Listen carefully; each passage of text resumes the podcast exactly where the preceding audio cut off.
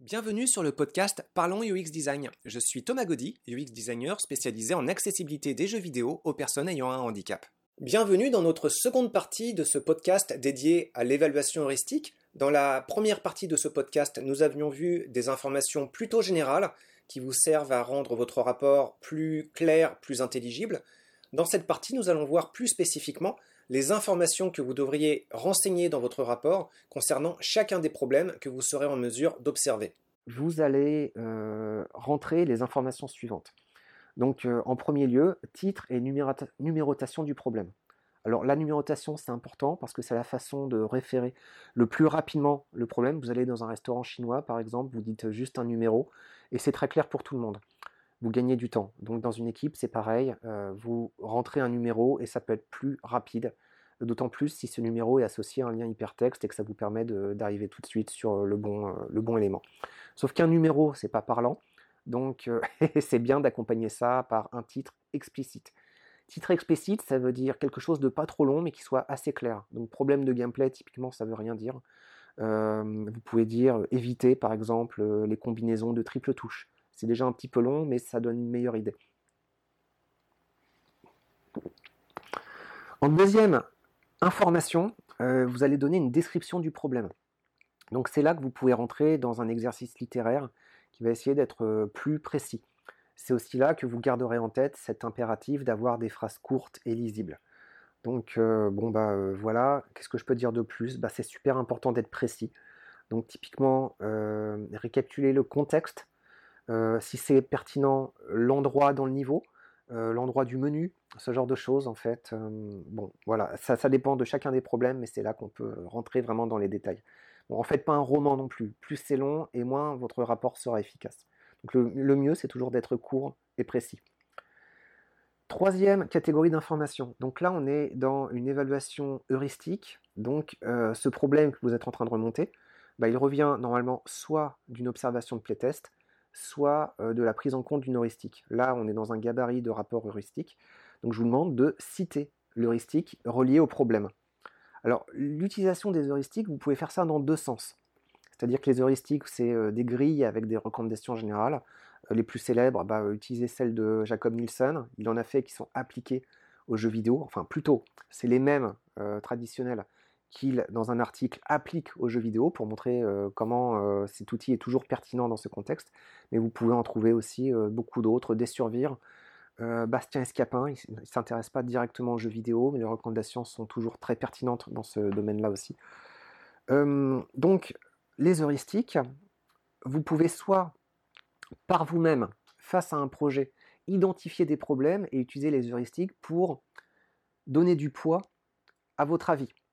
Bon, ça c'est une première chose. Je pense que ton jeu a un problème au niveau des contrôles. Euh, par exemple, bon bah voilà, on est sur un projet euh, de téléphone sur lequel un contrôle d'avatar se fait en, y inclinant le téléphone. Bon, je pense que c'est pas bon. Là, ça me fait penser évidemment à un projet euh, que j'encadre, clin d'œil Swap the Swipe. Et bah, pour donner plus de poids à ce genre de choses, je mets en pièce jointe, euh, une heuristique. Alors là, de tête, j'ai oublié le rapport, mais euh, lorsque j'avais fait le retour, voilà, il y avait euh, le document, la page et l'heuristique et l'auteur, et ça permet de, comprendre. C'est pas forcément suffisant, mais c'est plus précis. Alors ça, c'est la première façon d'utiliser les heuristiques.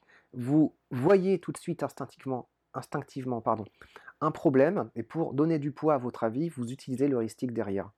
Mais une autre façon plus euh, pro, j'ai envie de dire, d'utiliser les heuristiques, c'est euh, de partir de la grille d'heuristiques et pour chacune d'entre elles, vous regardez le projet et vous essayez de voir si vous n'identifiez pas des problèmes en considérant les heuristiques comme grille d'analyse de départ. C'est une autre démarche, c'est en général plus précis et ça permet d'être un petit peu mieux organisé. Donc, euh, mais à vous de voir, vous pouvez faire les deux. Idéalement, faites les deux. Partez d'abord avec votre propre ressenti, ce sera plus rapide. Vous prendrez en note, comme ça des choses qui vont vraiment vous sauter aux yeux. Et dans un second temps, utilisez les grilles heuristiques comme grille de lecture pour critiquer davantage le, projet. Alors, c'est bien de citer euh, l'heuristique. Vous pouvez en citer plusieurs d'ailleurs, mais euh, il faut aussi que cette heuristique, on puisse la consulter.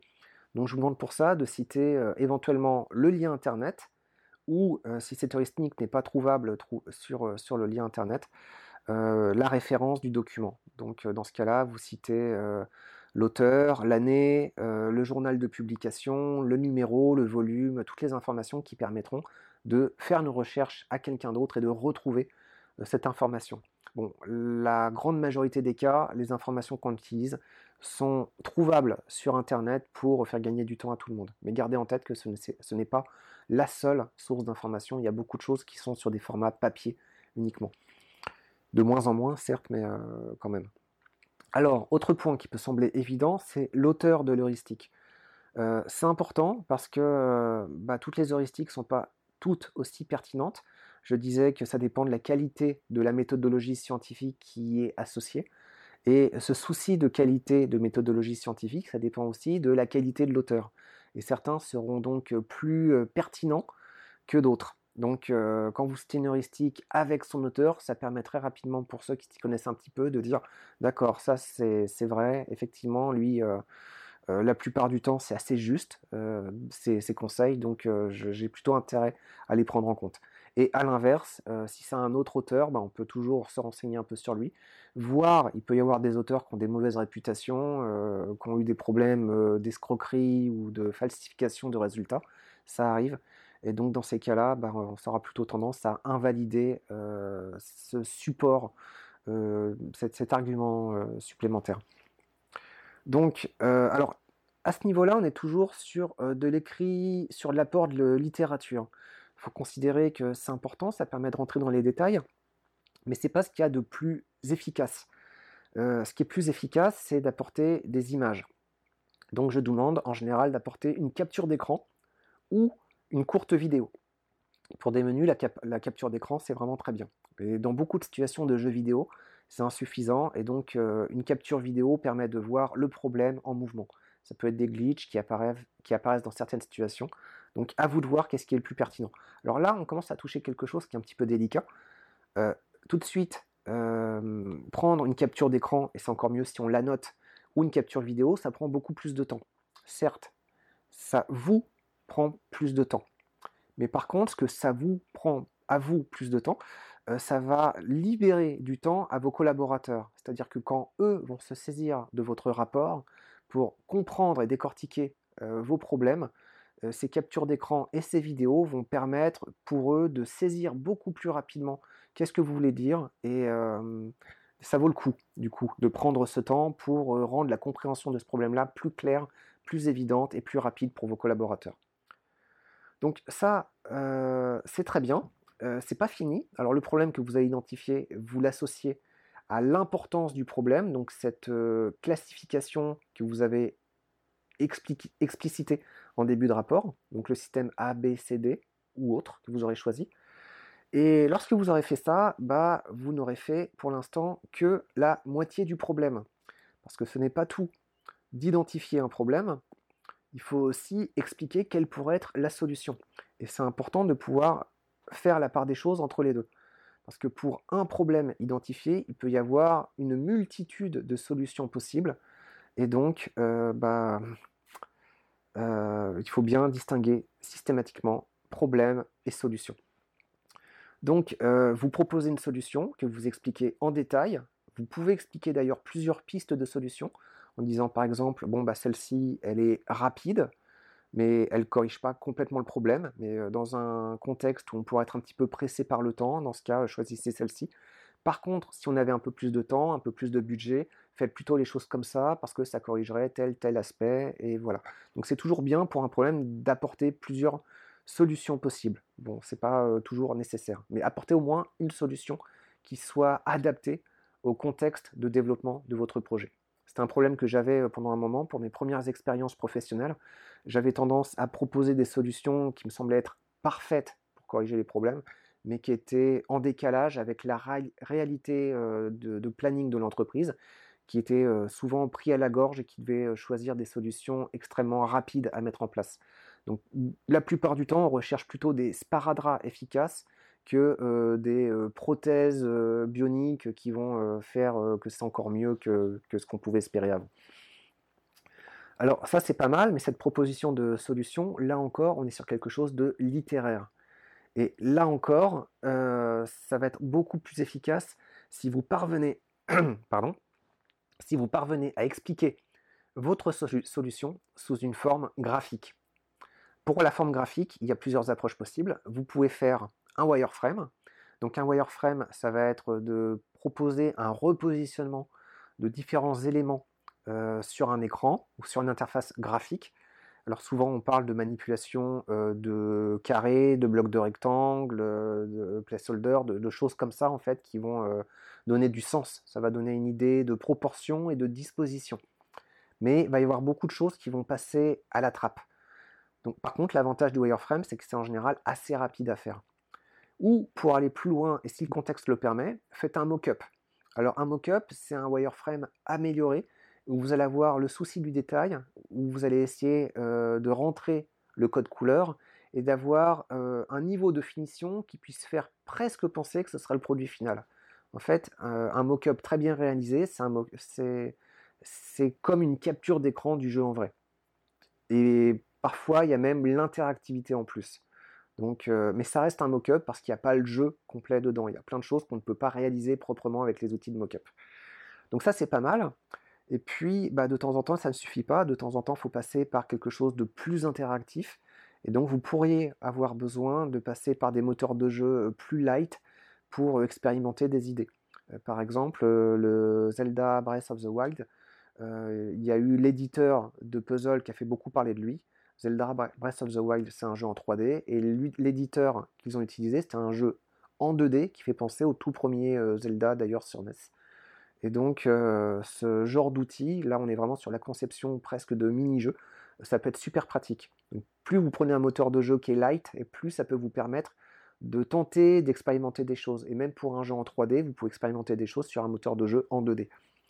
Mais euh, voilà, encore une fois, ça dépend du contexte.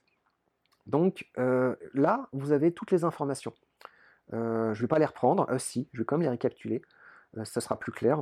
Donc pour chacun des problèmes identifiés, le titre et la numérotation, puis la description du problème, puis la citation de l'heuristique reliée au problème, puis le lien internet permettant de consulter l'heuristique, ne pas oublier l'auteur de l'heuristique. Donc là, on est sur le descriptif littéraire. Vous revenez ensuite sur le problème expliqué sous une forme graphique, la capture d'écran. Euh, ensuite, vous vous rappelez l'importance du problème. Vous faites ensuite une proposition de solution, d'abord sous un format littéraire. Ensuite, vous faites une proposition de solution sous une forme graphique. Et enfin, j'ai peut-être oublié de le dire, désolé, euh, il faut que euh, cet apport de solution, vous puissiez expliciter le temps que ça pourrait prendre pour l'entreprise.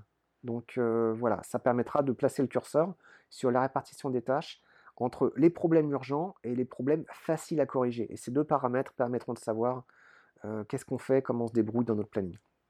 Donc voilà, bah avec ça, vous avez à peu près tout. Donc euh, bah vous allez identifier euh, tout un lot de problèmes en masse, encore.